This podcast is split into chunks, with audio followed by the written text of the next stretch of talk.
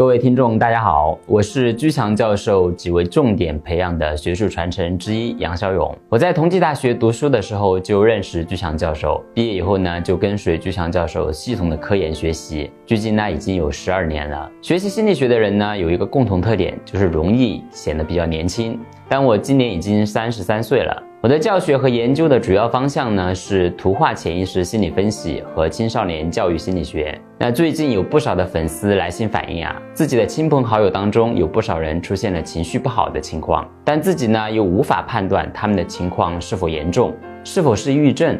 那心理学上呢有一个工具叫做房树人图画心理分析，通过分析被试者画的图画来了解他的情绪状况。这个分析的结果可以作为了解亲朋好友心理状况的一个参考。那如果需要准确的诊断呢，还是需要去医院的。有需要的听众可以点击本视频评论区上方的链接，报名获取免费测试的机会，每人呢仅限一张哦。